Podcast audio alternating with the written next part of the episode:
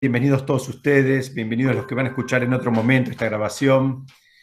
Estamos estudiando Pirkei Avot, estamos en, el capítulo 3, hoy vamos a estudiar la Mishnah séptima y vamos a recorrer juntos eh, las enseñanzas que trae esta Mishnah, que trae cosas que, mm, como todo este libro, son absolutamente aplicables a la vida de todos y cada uno de nosotros. Permítanme compartirles la pantalla y ya empezamos directamente.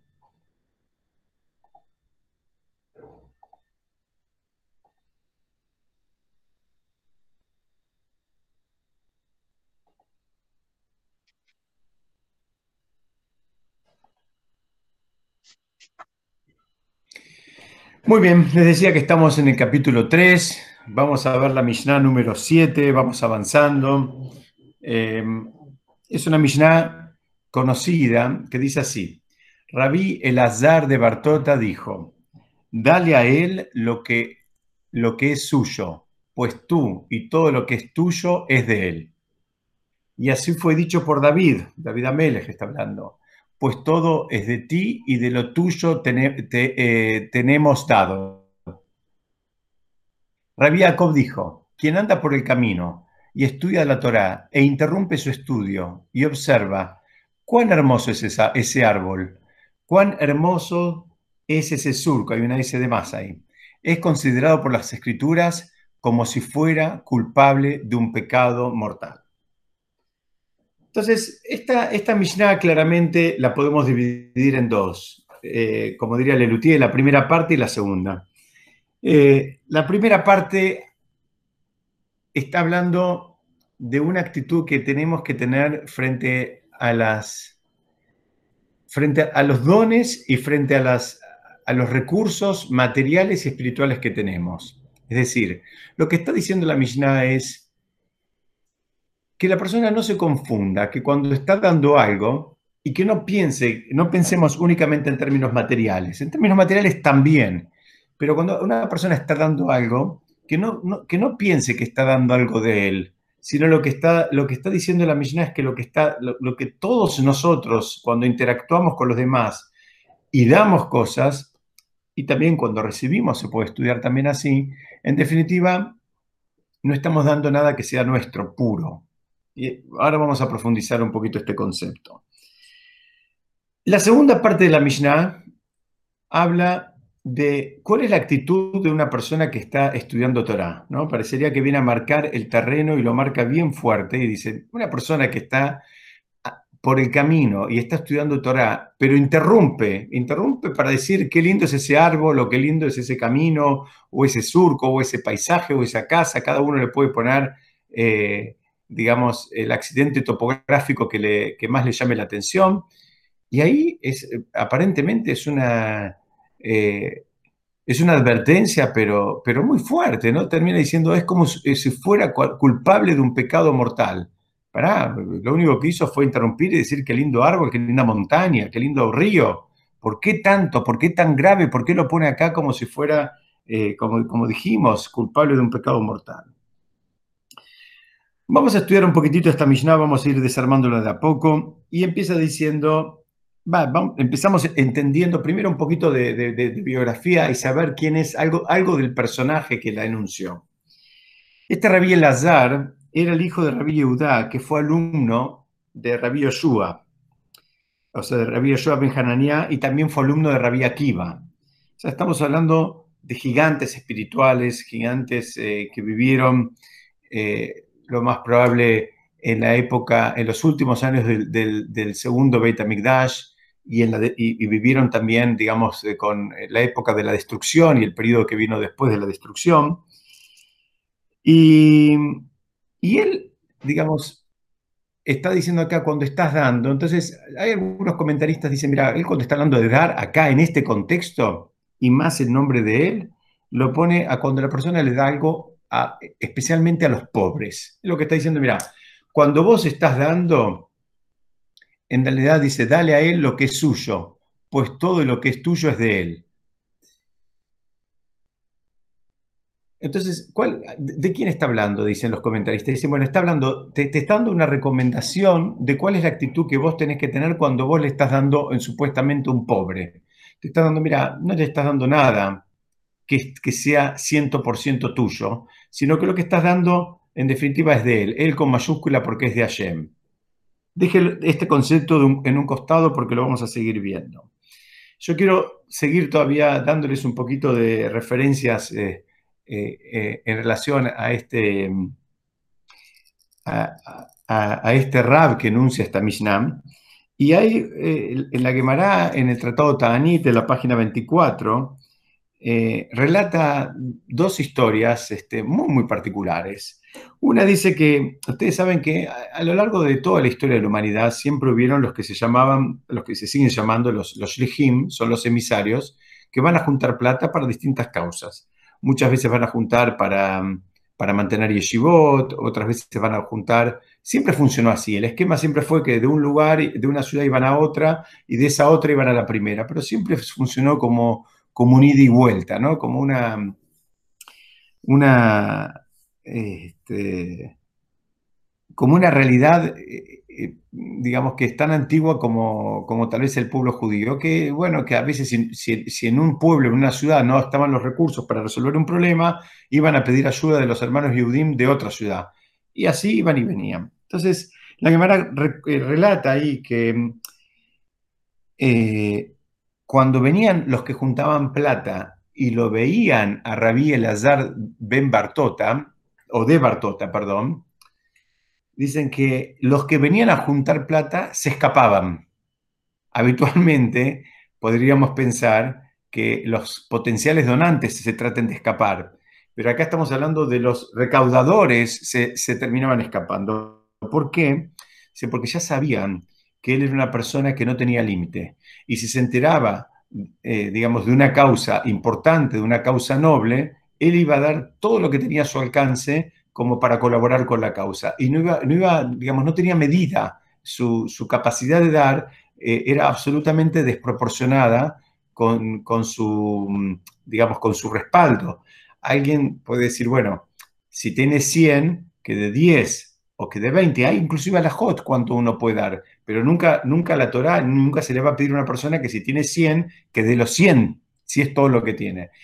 Por cuanto que Rabí Azar actuaba de esa manera, los mismos recaudadores que venían a juntar, cuando lo veían, se trataban de escapar. ¿Por qué? Porque sabían que no lo querían, no lo querían poner a él en esa situación donde su sensibilidad lo iba a hacer, digamos, entregar todo lo que tenía. Y ahí trata, trae la, la trae una historia donde una vez él estaba en el mercado comprando algunas cosas para el casamiento de su propia hija.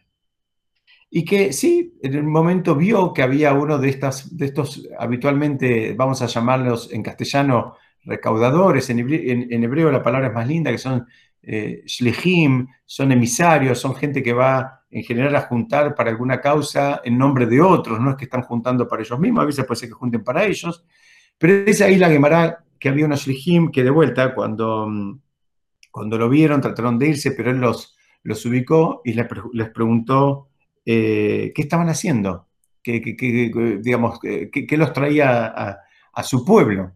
Entonces ellos le dijeron, le tuvieron que decir que estaban juntando para, para casar a dos chicas huérfanas. Ustedes saben que es una mitzvah súper elevada, ayudar a casar a una novia en general, y una novia que lamentablemente no tenga, digamos, no, tenga eh, a su papá o a su mamá o a, uno de ellos como para ayudarla, la mitzvah es todavía más elevada. ¿Por qué? Porque en toda la historia de la humanidad siempre fue difícil para los hijos casarse sin la ayuda de los padres y ahora en este caso, sin siquiera la presencia de los padres es todavía más difícil o tal vez casi imposible. Entonces es una, una mitzvah muy elevada eh, ayudar a casar una novia, tal es así, dicho sea de paso, que es uno de los motivos por los cuales hasta se puede vender el Sefer Torah que hay en un, en Beta Knesset.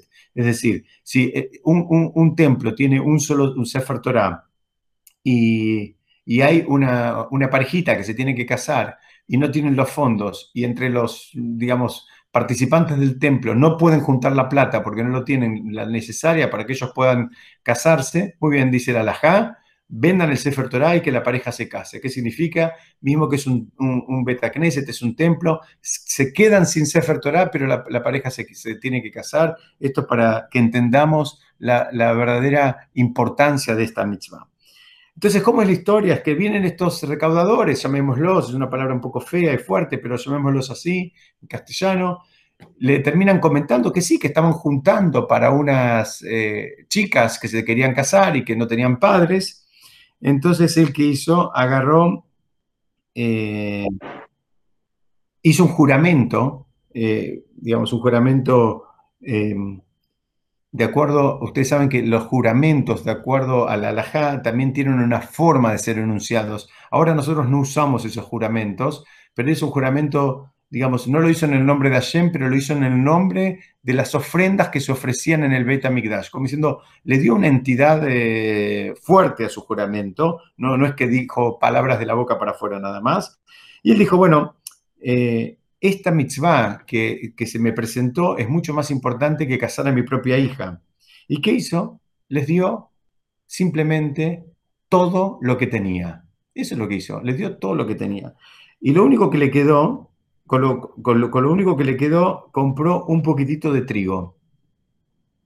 Llegó a su casa, la hija y la esposa estaban esperando, por supuesto, que él traiga las cosas que había ido a comprar como, digamos, preparación para la boda de la hija, él llegó a la casa y puso ese trigo en, el, en, una especie de depósito que tenía en el granero. Eh, y ahí está la historia. La esposa, sin saber lo que había pasado, pensó que el marido había ido y había puesto en el depósito las cosas que había comprado. Entonces le dijo a la hija, anda y fíjate en el depósito qué es lo que te compró papá para tu casamiento. La chica fue y cuando quiso abrir el depósito estaba absolutamente rebalsado de granos de trigo. Y bueno, fue, evidentemente fue un milagro. Entonces la hija lo llama al padre, le dice, vení, vení a ver el milagro que hizo Hashem. Hashem te ama, le dijo. Vení a ver el milagro que te hizo Hashem. Y él, además, digamos, este, de, digamos, de, ponerse, por un lado, contento, eh, hizo algo que que, mm, tal vez para la mayoría de nosotros es impensado. Le dijo a la hija, está, todo muy lindo, está todo muy bien, pero te prohíbo que vos tengas usufructo de ese trigo. ¿Qué quiso? La, inhabilitó a ella, eh, digamos, para tener, como les decía, usufructo de ese trigo, le dijo que solo podía usar en la misma proporción que puede usar un pobre. Ustedes saben que los pobres tienen derecho a usar ciertos porcentajes de la cosecha y eso es lo que lo habilitó. No le habilitó a usar el total de la cosecha. Acá también hay un matiz donde él no quiso, digamos, eh, no, quiso tener usufructo, no quiso utilizar, o que ni siquiera que la hija utilice algo que había venido de manera, entre comillas, sobrenatural, algo que, que era la bendición de Hashem. Esto es simplemente como una especie de, de respaldo, digamos, histórico para que sepamos de quién estamos hablando, ¿no? O, quién, o mejor dicho, quién es el que nos está hablando. Esta persona que tenía esa capacidad de dar, esta persona que tenía esa capacidad de recibir también, que podía ver la mano de Hashem, digamos, para un lado y para el otro, cuando le tocaba dar y cuando le tocaba recibir, que lo manejaba con santidad y que lo cuidaba bien y te dice, bueno, muy bien, cuando vos estés dando, sabe que todo lo que estás dando es de Él. Entonces, yo quiero, digamos, eh, quiero detenerme un poquitito. Acá le está hablando del concepto de, dar. Y yo quiero profundizar en, una idea que alguna vez la estudiamos, pero hoy quiero, quiero verla más de adentro, ¿no? Porque está hablando del concepto de dar, donde eh, cuando uno da, definitivamente hay uno que, que da y hay uno que recibe. Entonces, eh, nosotros sabemos que mm, en general, cuando hacemos una mitzvah, decimos una bendición. Siempre cuando hacemos una mitzvah, eh, tenemos, en general tenemos bendiciones antes y muchas veces también tenemos una bendición después de haber hecho la, la, la mitzvah. Hace poquito, digamos, estudiamos eh, todo el concepto de las bendiciones cuando uno come y entendimos qué es lo que estaba pasando, entonces la bendición que uno hace antes de comer y la bendición que uno hace después de comer y cuál era el sentido. Eh,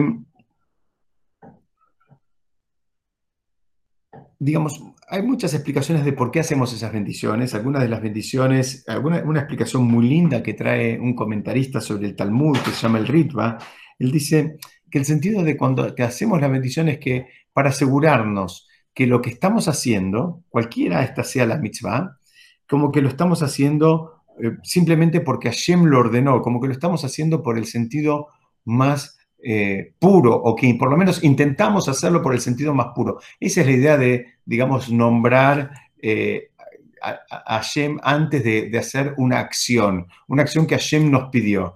que estamos tratando de reforzar es la idea que, mira, no solo lo hago porque, porque me parece que está bien, no solo lo hago porque socialmente está aceptado, no solo lo hago porque a mi, a mi cerebro y a mi idea digamos, de valores y de lo que está bien y de lo que está mal, me cierra, sino lo hago también porque ayer me lo pidió. Esa es una idea, es un concepto que este no lo vimos cuando estudiamos las, las Berajot, pero es un concepto también para tener presente cuando uno hace mitzvot. Porque una, ustedes saben que hay un mundo de, diferencia. Una, dos personas ayudan a otra, digamos, como en esta imagen que estoy poniendo, económicamente. Las dos ayudan. Una la ayuda porque, eh, digamos, le parte el corazón ver la, situación desesperante de la otra. La otra también la ayuda, y la ayuda, si quieren, para seguir el ejemplo, en la misma, en la misma medida. Pero además la ayuda porque es una mitzvah, porque Hashem eh, comendó, eh, digamos, comandó, perdón, que actuemos de esa manera para con el prójimo. Hay un mundo de diferencia entre los dos. Hay los dos están haciendo lo mismo, los dos están poniendo la misma moneda o el mismo billete, pero uno lo hizo, digamos, con una impronta de, digamos, absolutamente espiritual. La otra lo hizo con una impronta de sensibilidad que tal vez la misma situación en otro contexto no le despierta ninguna sensibilidad y no lo haga. La primera eh, la que lo hizo, digamos, con, con, ese, teniendo presente esa, esa, idea de que hay una mitzvah de Hashem atrás de todo esto, muy bien, les puedo asegurar que está años luz, a años luz de distancia de la otra que lo hizo simplemente porque es algo que le parece bien, porque es algo que le parece razonable, porque es algo que le parece socialmente adecuado, en fin, cada uno que le busque el motivo que se le ocurra. Entonces, primera idea de las, de las bendiciones antes de hacer las mitzvot es que estamos eh, tratando de em, ubicarnos, de perfilarnos como corresponde en relación a esa, a esa mitzvah. La estamos tratando de hacer desde una óptica de una, mm, eh, digamos, eh, de, una obediencia hacia un, hacia, un pedido de Hashem, independientemente de todo el resto de las cosas que mencioné antes que tienen que ver con nuestra educación, con nuestra percepción, con nuestro estado de ánimo, con nuestras ganas o con nuestro sentido del humor. Em, hay una curiosidad en todo esto. No para todas las mitzvot tenemos siempre una bendición. Y ustedes saben que la mitzvah de Tzedakah es una mitzvah súper importante, ¿no? La mitzvah de, de, ayudar al prójimo es una mitzvah súper importante. Y yo quiero compartir con ustedes algunas fuentes talmúdicas de, digamos, que, que, en, alguna medida nos, nos ayudan a entender la verdadera dimensión de esta mitzvah. Por ejemplo, en, el tratado, pero en el tratado de Jerusalén, en el, en el Yerushalmi, en el, no el de Babli, no el hecho en Babilonia, sino el hecho en, en, Jerusalén, en el tratado PA, ahí nomás, al principio de todo, dice, la tzedaká y los actos de bondad son, son equivalentes a todas las mitzvot de la Torah. ¿Ok? Otra, otra Gemara en el tratado Sukkah, ahora sí, del, Talmud Babli, en la página 49, dice, mayor es la tzedaká que todas las ofrendas juntas.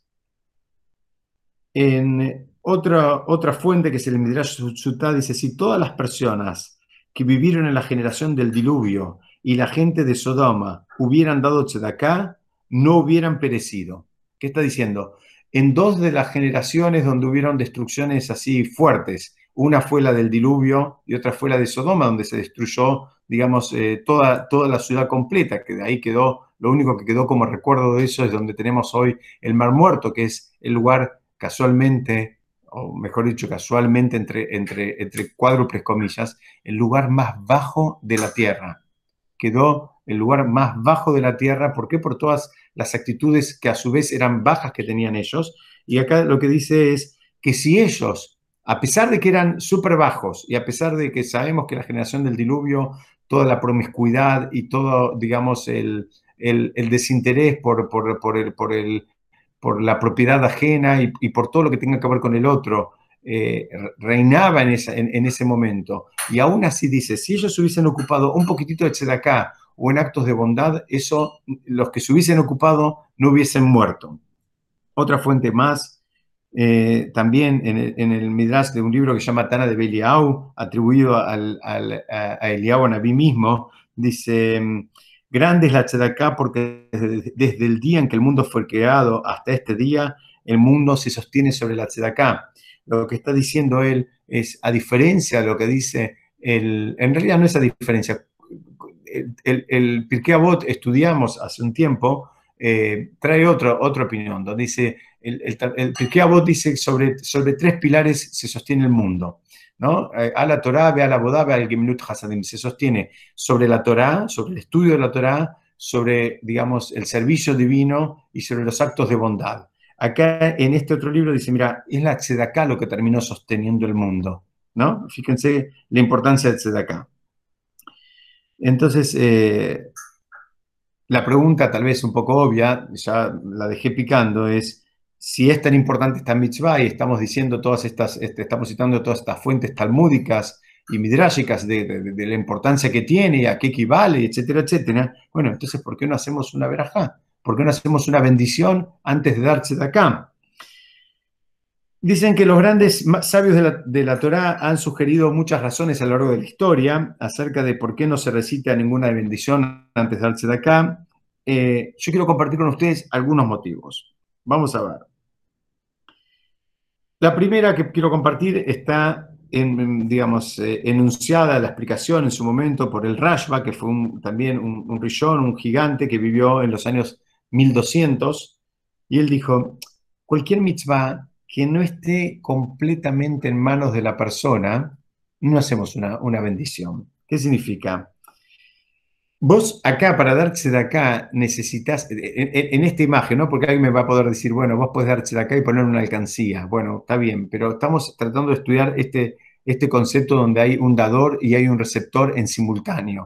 Hoy tenemos eh, medios modernos que vos podés hacer una transferencia o podrías hacer, este, donar a una institución, en fin hay, otras, otras dinámicas, pero acompáñenme en, este, en esta línea de pensamiento. Y, lo que dice es que mm, para que se cierre el círculo hace falta que haya un dador y hace falta que haya un receptor.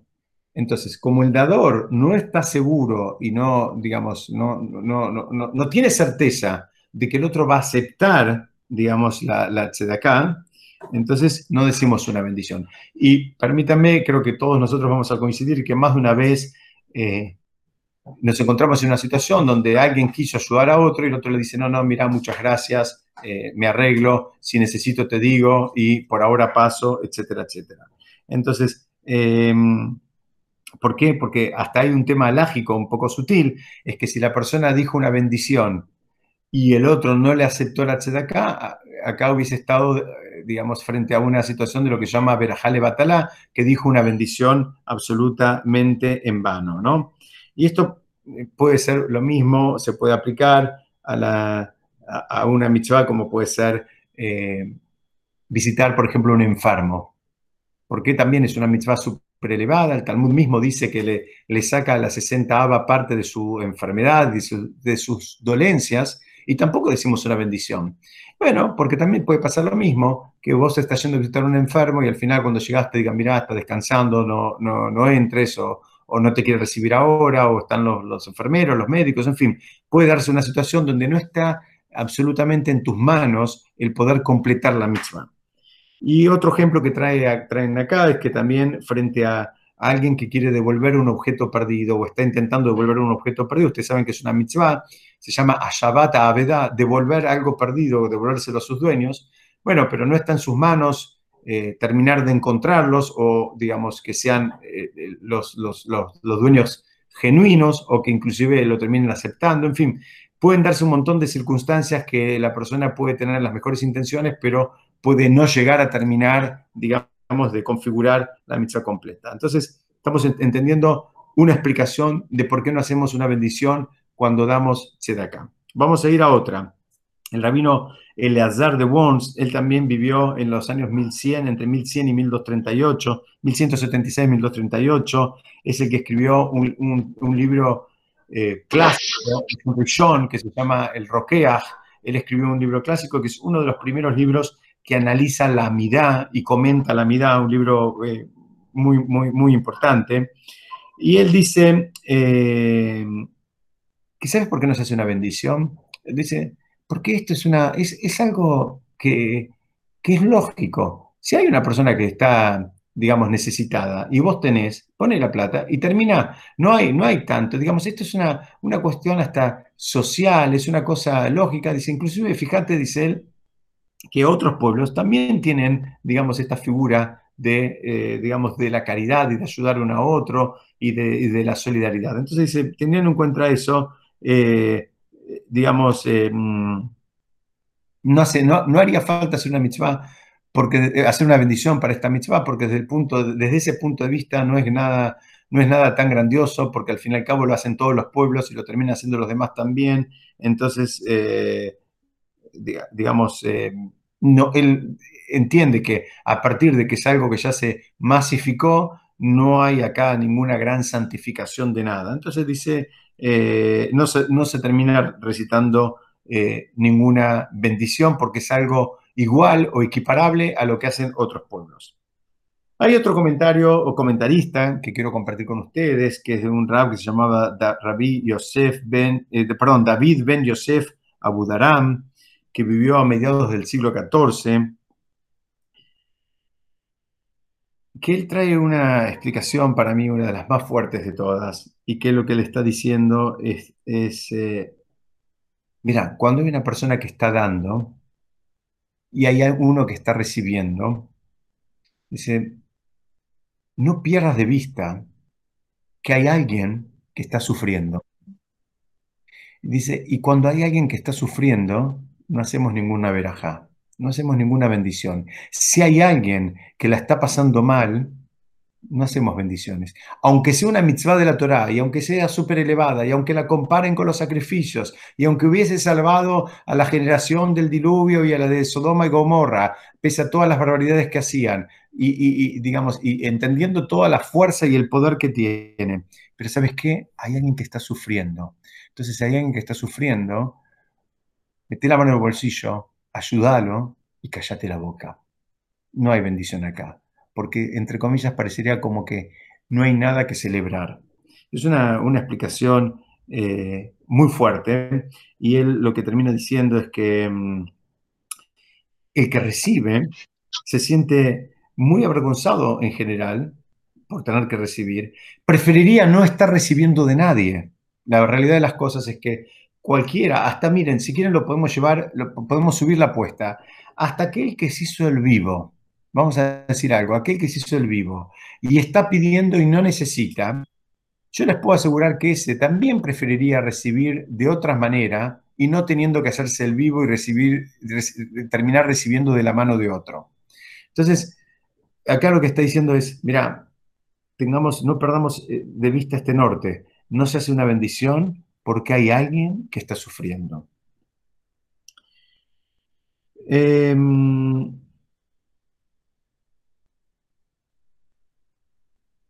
un poco la dejé, la dejé pasar acá también, que hay otros comentaristas que dicen que no hacemos bendición justamente por cuenta y orden de los, de los tramposos. ¿Qué significa? Los tramposos son un problema. Pero, pero en general todos nosotros creo que nos enojamos cuando, cuando nos enteramos de alguien que pide y, supuestamente lo necesita, o de alguien que pide, eh, digamos, y no lo piensen solamente cuando pide así, en, términos de, abrir la mano y pedir que le den plata, imagínenselo eh, en, los contextos modernos, ¿no? El ejemplo podría ser aquella persona que pide una beca y no la necesita, aquella persona que, digamos, utiliza fondos comunitarios pudiendo arreglárselas o apretarse un poquitito y usarlos eh, y, arreglarse solo. ¿Qué van a encontrar de las dos cosas? Van a encontrar de las dos cosas, Baruch Hashem. Van a encontrar lamentablemente algunos que son los supuestamente vivos, que, se abusan o que, digamos, eh, les gusta aparecer como, como más pobrecitos de lo que realmente son. Y van a encontrar también de aquellos que, siendo verdaderamente pobrecitos, se esfuerzan y, digamos, se apretan y, tratan de capear el temporal sin, sin molestar y sin de usar los fondos comunitarios. Yo creo que en algún shur lo dije ya, pero como estamos estudiando este concepto lo voy a repetir. Hay una, hay una muy fuerte que dice, eh, dice, digamos, las dos cosas. Dice, aquel que se abusa, digamos, aquel que pudiendo arreglárselas, eh, termina haciendo usufructo de los fondos comunitarios, dice, no se va de este mundo sin no tener que necesitar de esos fondos de verdad. Vamos de vuelta. Aquel que se abusa, se hace el vivo, entre comillas, y utiliza los fondos comunitarios sin necesidad, es decir, se, se podría haber arreglado privándose tal vez de alguna cosa superflua que tenía en su vida. Bueno, dice, el Talmud, dice, esa persona que no piense que se hizo el vivo, que no piense que alguien le, le condonó una deuda o le regaló algo, dice, esa persona no se va a ir de este mundo sin necesitar de verdad asistencia de los fondos comunitarios. Pero también lo dice para el otro lado el Talmud. El Talmud dice, ahora bien, dice aquel que necesitando de los fondos comunitarios se apretó, se, como dice el Talmud, dice que haga su Shabbat como un día de Hol. Ustedes saben que en Shabbat eh, la idea es comer comidas más importantes y tomar bebidas más importantes. Y el Talmud dice, mira, ¿sabes qué? Hace que tu Shabbat sea como un día de semana. ¿Qué significa? Comer la comida común que comes un día de semana, que no haya grandes este, eh, manjares en tu mesa, pero no uses de los fondos comunitarios. Es, la recomendación del Talmud. Es decir, para que quede claro, no hay ningún problema con usar los fondos comunitarios, porque para eso están, para que si Hasu Shalom, una persona está pasando un momento difícil y en la historia de la, de la vida de las personas sabemos que hay un, son, digamos, son ciclos. Bueno, si hay un momento que la persona necesita, para eso está el fondo. Pero lo que dice el Talmud es todavía contrarresta la opinión fuerte que dije recién. Dice, si hay una persona que necesitando los fondos comunitarios se apretó y no los usó, dice, no se va a ir de este mundo sin ser donante de ese fondo comunitario. ¿Se entendió? Entonces, eh, en esta dirección vienen los comentaristas y dan otra explicación. Dicen, miren, tenemos un problema acá. Podemos estar dándole a alguien que en realidad no se lo merecía, dándole una causa que en realidad no era tan importante o no era tan pura o no era tan digna. Entonces al final vas a terminar, eh, digamos, diciendo una bendición por algo que acá no hay ninguna mitzvah involucrada, porque vos supuestamente estás ayudando a alguien que en definitiva no lo necesitaba o a una causa que no era tal porque había eh, manejos, digamos, medios eh, turbios por detrás. estamos tratando de entender los motivos por los cuales no decimos bendiciones eh, o, no decimos una bendición cuando hacemos la mitzvah de Tzedakah. Entendimos la importancia que tiene y fuimos varios motivos. Los repasamos un segundo. Vimos, porque mm, el primero de todos, ¿cuál fue? Es que no está totalmente en las manos de la persona, sino que hace falta que haya otro que cierre el círculo. Como no tenemos garantía de que va a aceptar y que va a cerrar el círculo, no decimos bendición. La segunda explicación que dimos es que es una, es una mitzvah que está muy relacionada con el sentido común, otros pueblos la hacen, en definitiva no es algo tan elevado, es algo que lo hace todo el mundo, entonces al fin y al cabo no hay ninguna mitzvah. La tercera explicación que dimos es que eh, cuando hay alguien que está dando es porque hay alguien que lo necesita y cuando hay alguien que lo necesita, eh, eh, esa persona que necesita sufre, él, le encantaría no, no, tener que recibir de nadie, entonces si hay alguien que está sufriendo, no decimos ninguna bendición. La última explicación que compartimos es que cuando puede haber que haya alguien tramposo, y si hay alguien tramposo, bueno, la parte mala que trae el Talmud es justamente esta, que si hay alguien tramposo, hubiésemos dicho una bendición en vano, porque acá no había ninguna mitzvah. Pero no piensen que el tramposo es algo eh, malo por excelencia. Fíjense el Talmud con su sabiduría, la, la, otra visión que nos da, que tal vez, o al menos a mí no se me hubiese ocurrido nunca. El Talmud lo que dice es, mira, si no fuera por los tramposos, todos los Yehudim estaríamos todavía, digamos, eh, más em, obligados a esta mitzvah. Y no solo estaríamos más obligados, sino que seguramente no podríamos pasar el juicio, digamos, por haber sido insensibles frente a cada vez que nos pidieron. Como cada vez que nos piden, la mayoría de las veces o la mayoría de las personas, no siempre damos y no siempre damos acorde, dice el Talmud, por suerte que tenemos a los tramposos, te podés apoyar, te vas, te vas, a poder apoyar como para ensayar una defensa en que vos no sabías si la causa era genuina o no, si esta persona era, digamos, este, eh, legítima o era, o era eh, turbia, entonces que por eso no le diste. Porque dice, si no hubiese tramposos, estaríamos obligados por cada, eh, todas y cada una de las veces que nos pidieron acá y nosotros no dimos acá. Entonces, vemos acá algo eh, que, eh, vimos hasta ahora cuatro motivos. Y vemos algo que es una mitzvah que vamos a encontrar que a lo largo de la historia del pueblo judío siempre estuvo presente, siempre estuvo presente y tenemos fuentes antiguas y recontra antiguas, tenemos más modernas y tenemos hasta de nuestros días del concepto de la tzedakah asociado con el pueblo judío pero fuimos entendiendo cómo, digamos, independientemente de las épocas, los, los sabios coinciden en que no hacemos una mitzvah. Y hay un último comentario, eh, digamos, que, que, quiero compartir con ustedes, que también, por, un, último motivo por el cual no decimos la mitzvah, y que tiene que ver con la Mishnah que estudiamos hoy. El Maharsham, que fue un sabio que vivió hace un poquito más de 100 años, murió en 1911. Él hizo un comentario alágico que se llama Dat Torah, y él escribe que no hacemos una, una bendición cuando cumplimos esta mitzvah, porque realmente no podemos decir, no podemos estar seguros de que estamos haciendo la mitzvah con un dinero que es absolutamente nuestro. ¿A qué se refiere esto? Él se refiere a a, lo mismo que dice la Mishnah. Dice, ¿qué es lo que estás dando vos? ¿Vos te crees que es tuyo eso? ¿Vos crees que realmente es tuyo, que vos lo adquiriste, que vos lo ganaste? hay, una visión espiritual muy fuerte atrás de todo esto. Lo que está diciendo es, mira, todo lo que tiene la persona, ahora estamos estudiando en el, ámbito material, pero aplica también al ámbito eh, espiritual, al ámbito del conocimiento, de los dones.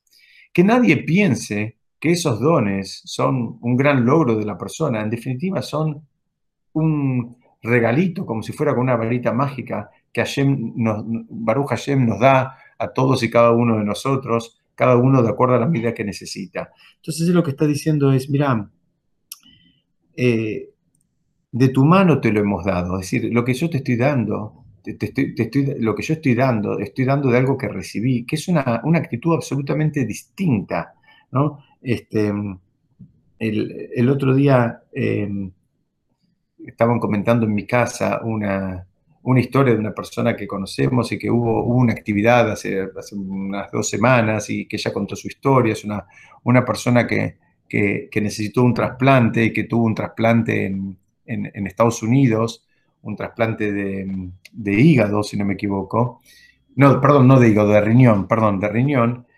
Y, yo me quiero apoyar en una frase que dio el donante cuando conoció a la receptora del riñón y le dijo, no, mira, simplemente yo llevé este riñón en mi cuerpo durante todos estos años, lo estaba cuidando para vos, para dártelo a vos. O sea, él, es una persona que donó un riñón sin conocer a la, receptora y después de las operaciones tuvo la chance de conocerla.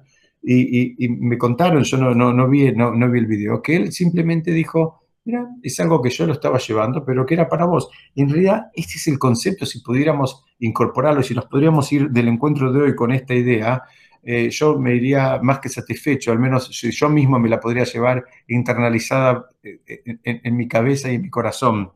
Esta idea de que en realidad las cosas que tenemos eh, no son nuestras, nosotros somos administradores, nos las dieron para que hagamos para que hagamos cosas con ellas y para que otros también se beneficien, para que el impacto sea, digamos, social, que no sea un impacto personal. Ese es, el concepto de la Torá, pero que aplica para todo. No piensen que aplica solamente para los bienes materiales, aplica también para, los, para, el entendimiento, para el conocimiento. Eh, digamos, eh, no, no, no, no es algo que, eh, que, a alguien se le da y que, para que se lo quede o, para que se enorgullezca de eso. Y fíjense ustedes, vamos a avanzar un poquitito, que es, un concepto que termina teniendo una conexión con la última parte de la Mishnah, que aparentemente parecería que está descolocada, ¿no? En relación, una está hablando de la tzedakah y la otra está hablando de la actitud frente a una persona que está estudiando Torah y ahora quiere alabar un árbol y demás. Vamos a ver de qué se trata. Acá en esta imagen yo quería apoyarme la idea de, a veces, la, eh, la capacidad de, darle contención y de escuchar y de, acompañar a un amigo, esa también es una forma de darse de acá. Es una forma, digamos, no, no, tipificada por la pero es una forma o, de compartir, o un consejo, o de compartir, digamos, el conocimiento o, la, percepción que una persona tiene de lo que sea, de una realidad, de un negocio, de un, eh, digamos, de una situación familiar. Eso también es una forma de estar con el otro. Vamos a repasar la última parte de la Mishnah, donde Rabbi Jacob dijo, quien anda por el camino y estudia Torah interrumpe su estudio y observa cuán hermoso es ese árbol, cuán, cuán hermoso es ese surco, es considerado por las eh, escrituras como si fuera culpable de un pecado mortal. ¿no? La repetimos para, para tenerla presente. Volvemos a la pregunta que hicimos antes. ¿Tan terrible es lo que hizo? ¿Tan terrible es lo que hizo? Inclusive los comentaristas traen algo, eh, la verdad que siempre le encuentran esa sutileza, ¿no? Porque por un lado está hablando, la primera lectura que podemos hacer es la gravedad de la interrupción del estudio, ¿no? Este es un concepto que es, es, eh, algo que uno tiene que incorporar, tiene que, tiene que ejercitarse mucho. Solemos pensar que el estudio de Torah es como cualquier otra actividad, entonces lo podemos hacer con el celular, con la computadora, eh, mientras contestamos mensajitos, mientras eh, hacemos otra cosa. El estudio de Torah es un momento de conexión de la persona con Hashem. Entonces, lo que, lo que está diciendo acá es, mira, o estás conectado con Hashem o estás mirando los arbolitos. Pero los comentaristas dicen, mira, inclusive él está diciendo, en alguna manera, está alabando a Hashem está diciendo qué bárbara la creación de Hashem. Dice, aún así, si estás estudiando Torah, dice, estás estudiando Torah, no podés estar haciendo otras cosas. Ustedes saben que hay, no son alajot, pero son recomendaciones. Por ejemplo, si la persona va a estudiar Torah, que no se tome una taza de dos litros de té antes de empezar a estudiar Torah. ¿Sabes por qué? Porque si vas, a, tomarte esa taza de té, vas a tener que interrumpir tal vez más de una vez para ir al baño. Y, y como no está bueno interrumpir el estudio de Torah, entonces tampoco tomes la taza antes. Eh, toma una medida, digamos, que te saque la sed o que te, te, dé el calor, si, si, estás con frío lo que sea, pero toma una medida, digamos, razonable y no algo que después te haga interrumpir 20 veces para ir al baño. ¿Por qué? Porque, porque, porque no es lo mismo.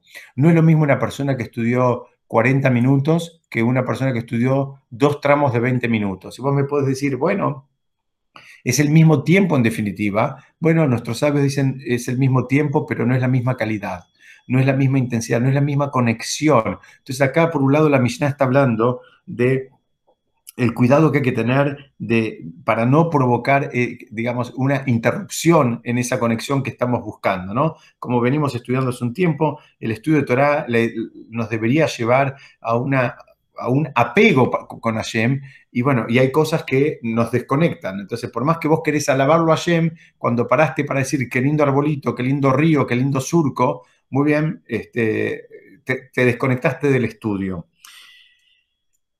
Otra explicación en esta misma dirección dice, mira, decimos, eh, eh, dijo el rey David, la Torah es nuestra vida y es, digamos, lo que nos da, eh, digamos, lo que nos alarga nuestra vida, por traducirlo libremente de alguna manera. Lo que está diciendo el rey David es que es la esencia de la, digamos, la esencia de la vida es Hashem y la, y la, y la Torah. Entonces, cuando la persona se desconecta, pudiendo estar conectado, se distrae, por decirlo de alguna manera, lo que está terminando haciendo es desconectar, desconectarse, y ya estudiamos en otra oportunidad qué es lo que la Torah entiende, cuál es la definición desde el punto de vista de la Torah de lo que es estar vivo y estar muerto. Eh, la Torah entiende, vamos a resumirlo en dos palabras, el vivo es, está vivo más allá de los signos vitales, eso es para los médicos. Para la Torah, la persona que está viva es aquella que está conectada espiritualmente.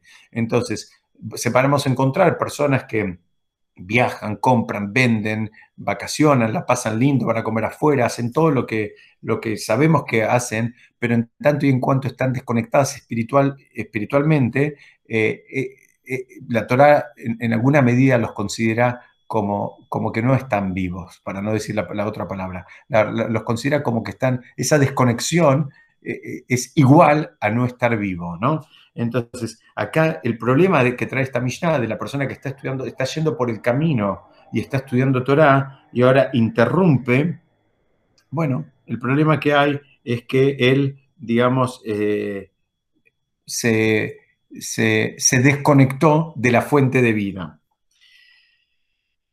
Vamos a avanzar un poquitito más y dice, pregunta a los comentaristas, ¿por qué habla de un árbol? ¿Por qué no dijo, no sé, esta montaña? Después, otros comentaristas dicen, sería lo mismo si estuviera halagando eh, a un río, una mar, una montaña o lo que sea. Dice, pero ¿por qué el árbol? Entonces, este, ustedes saben que la Torah misma lo compara al hombre, dice que Adam eh, ish asadeh.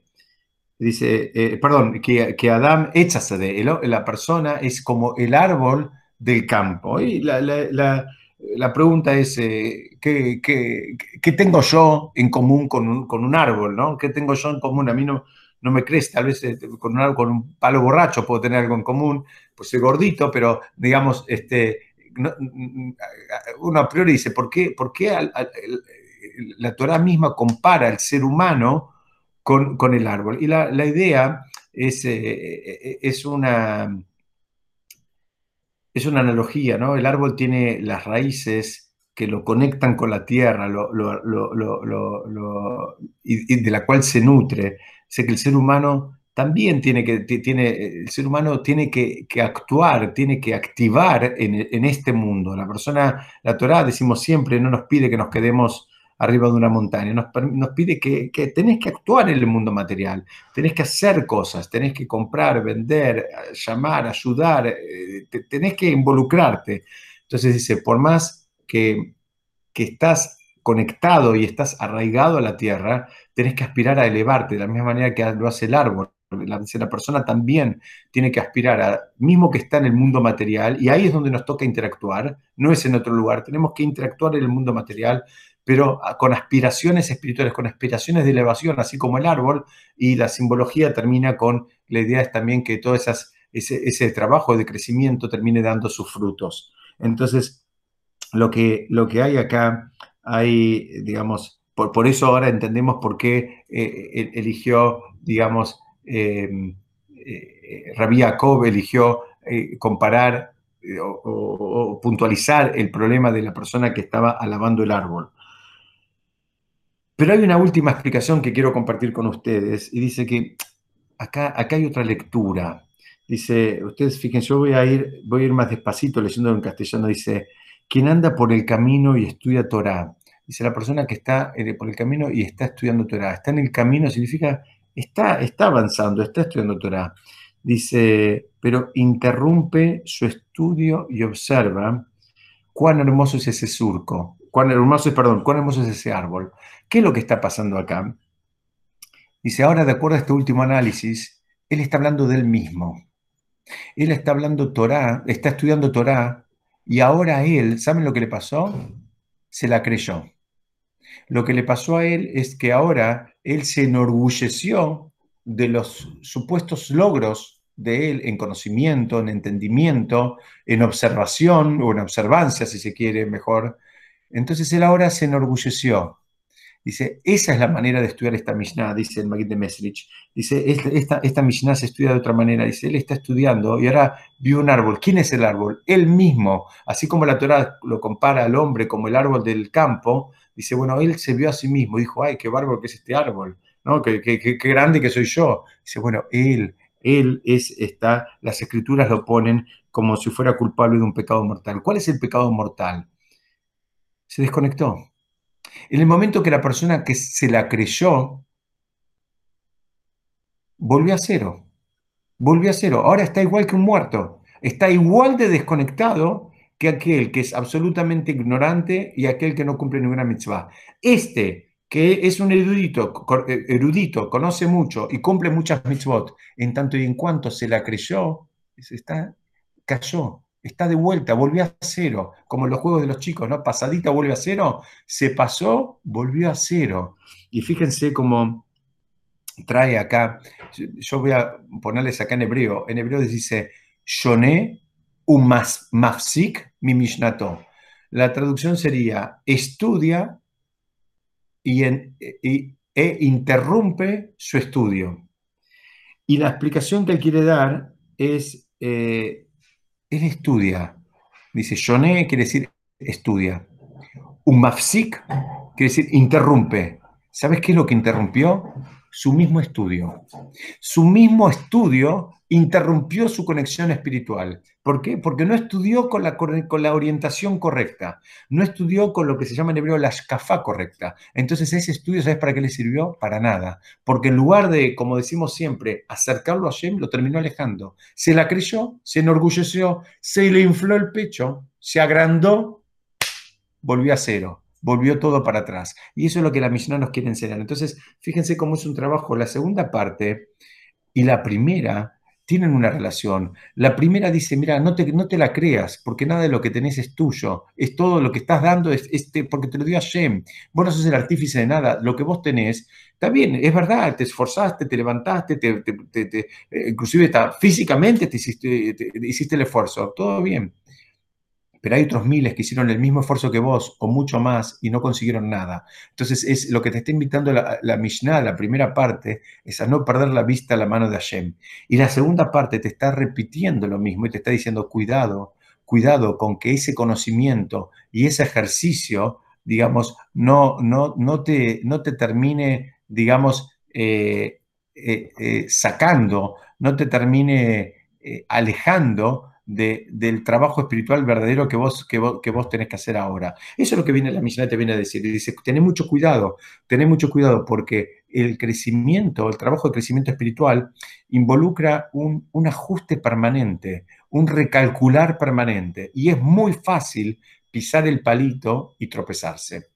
Bueno, hasta acá era lo que yo quería compartir con ustedes. No sé si alguno quiere hacer algún comentario, alguna pregunta. Yo abro el, el micrófono, o mejor dicho, el que quiera decirlo que lo abra, y si no, Besat Hashem ahora regularizando después de, de donde no dijimos nada, pero esperemos que, ustedes saben que Shavuot se definió nada más y nada menos cuánto Torah cada uno de nosotros va a tener este año, así que quiera Hashem que haya definido y asignado para nosotros mucha Torah, mucha capacidad de entendimiento, mucha, mucha capacidad de percepción, así Besat Hashem eh, podamos seguir estudiando juntos durante los próximos jueves, como siempre, a las 7 de la tarde. Si alguien quiere hacer una pregunta, estoy acá a disposición.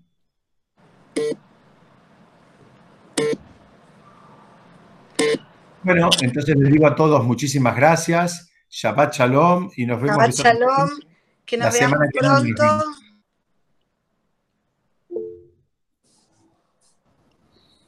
Shabbat Shalom, que estén bien. Muchas gracias. Shabbat Shalom, Diego. Gracias, Lili, que estén bien.